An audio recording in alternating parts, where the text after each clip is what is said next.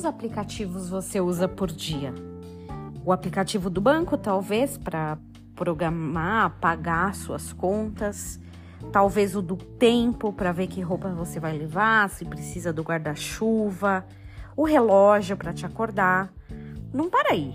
Tem aplicativo para tudo, para casar, para fazer chá de bebê, para estudar, qualquer coisa tem um aplicativo. Até alguns trabalhos, algumas empresas, elas têm o seu próprio aplicativo no celular. Esses aplicativos começaram a ser lançados lá em 2007 pela Apple. Mas o precursor mesmo foi aquele joguinho da cobrinha, sabe que ela ia se juntando aos quadradinhos? Isso, porque não conheciam o principal e primeiro app da história.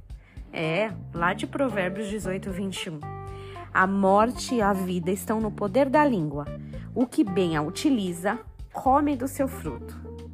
Esse app é automático, não precisa nem de download. Já vem de fábrica. Ah, serve para Android, para Apple, para qualquer coisa, não precisa se preocupar. Só que ele funciona para os dois lados, hein? Essa é a questão. O poder das coisas acontecendo ou morrendo estão em nossas palavras. E não pensa você que esse app ficou desatualizado, de jeito nenhum. Lá no Novo Testamento ele ganhou a versão 4.0 ou a versão Mateus 12:36. Digo-vos que toda palavra frívola que proferirem os homens, dela darão conta no dia do juízo. Quantas coisas falamos hoje, hein? Muita, com certeza, muitas palavras por aí.